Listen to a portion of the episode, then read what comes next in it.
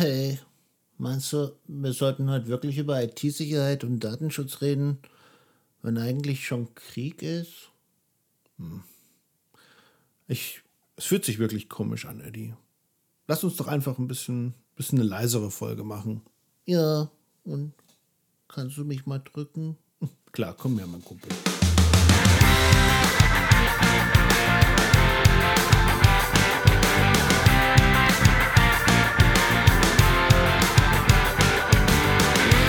In der heutigen Folge bringen wir dein Handy auf ein ganz neues Datenschutzniveau und wir reden ein bisschen über Google Analytics. Das ist der Infosec Podcast mit Sebastian und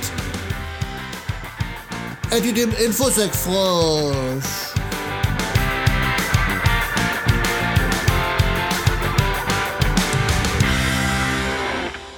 Folge 24.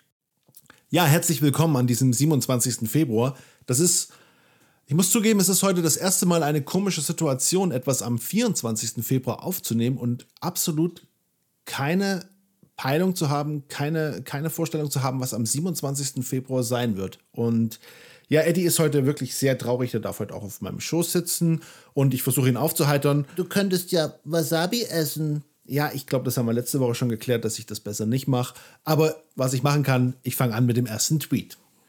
Eddie sagt, Mach dich damit vertraut, ob und wie du deine Geräte aus der Ferne löschen kannst.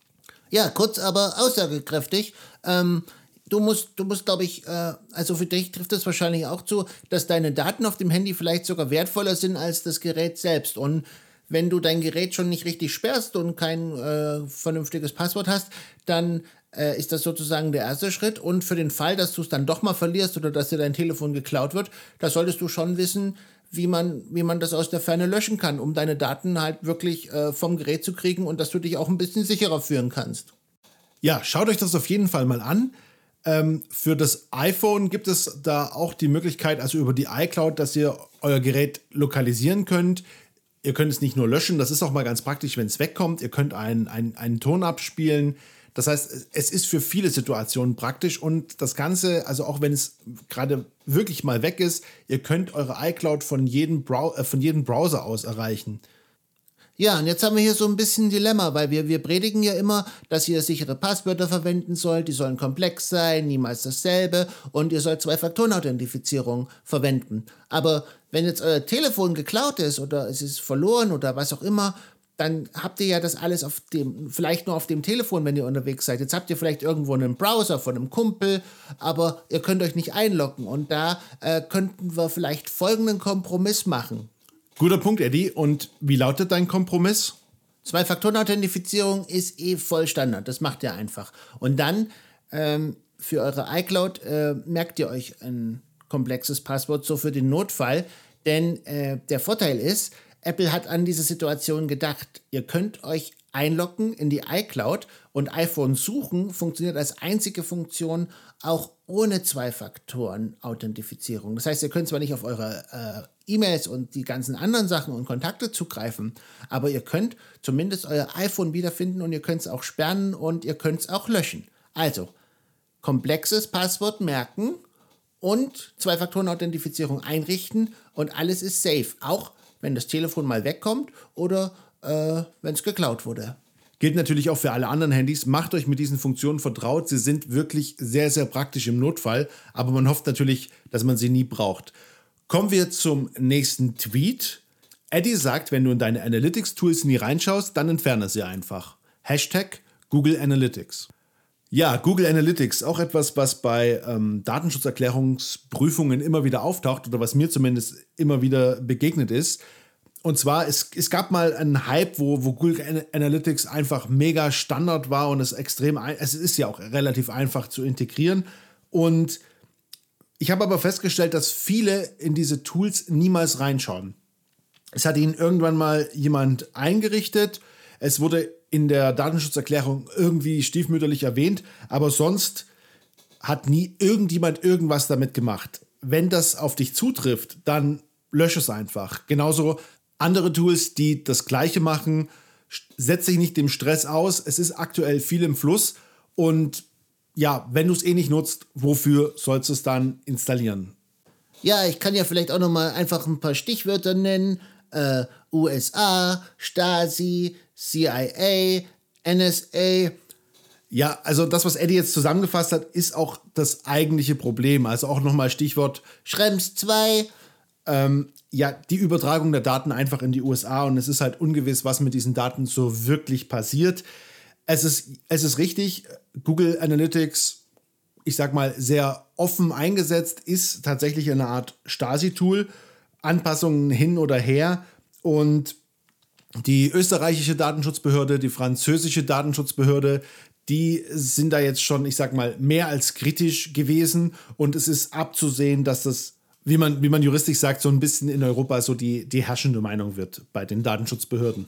Boah, du kannst Google Analytics einfach nicht datenschutzkonform betreiben. Nenn's doch mal beim Namen. Also dann geht dann wieder dieses ganze BS-Bingo wieder los und dann sagt dann halt wieder, Google hat das jetzt da und da nachgebessert und die und die Behörde sagt, wenn du das und das machst, kannst du es wieder einsetzen und dann hat Google da und da nachgezogen und dann sieht's die und die Behörde wieder anders. Setzt Google Analytics einfach nicht ein und gut. Klare Worte vom Infosec-Frosch. Nächster Tweet.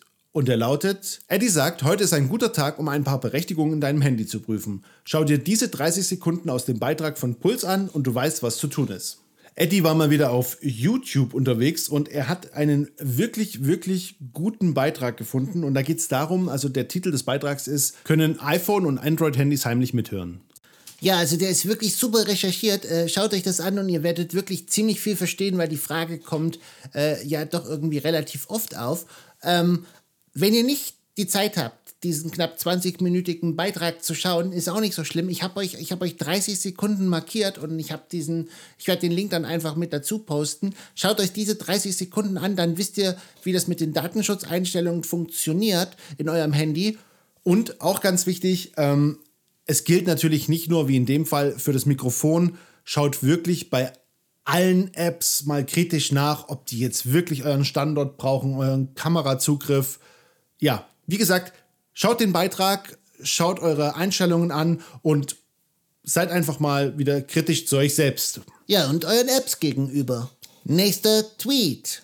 Eddie sagt, wenn du dein Handy in der Öffentlichkeit laden musst, dann benutze immer Ladekabel mit Steckdose und keinen öffentlichen USB-Port.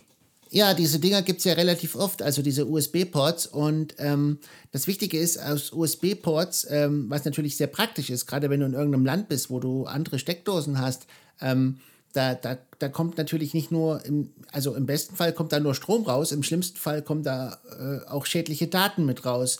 Und deswegen musst du da immer ein bisschen aufpassen.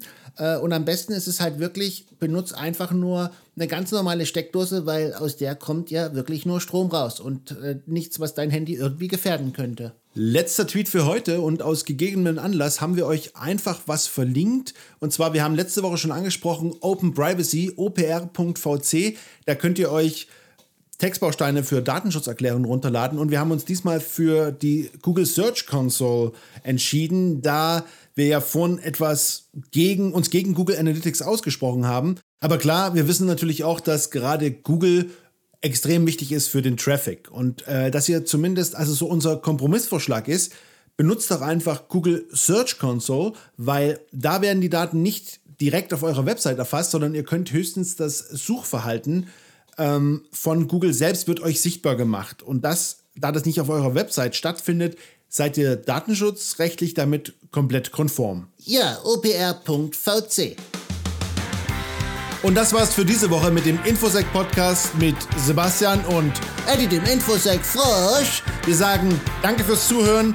Ihr findet uns auf Twitter eddy-infosec oder infoeddy.de. Wir hören uns nächsten Sonntag wieder. Bis dahin.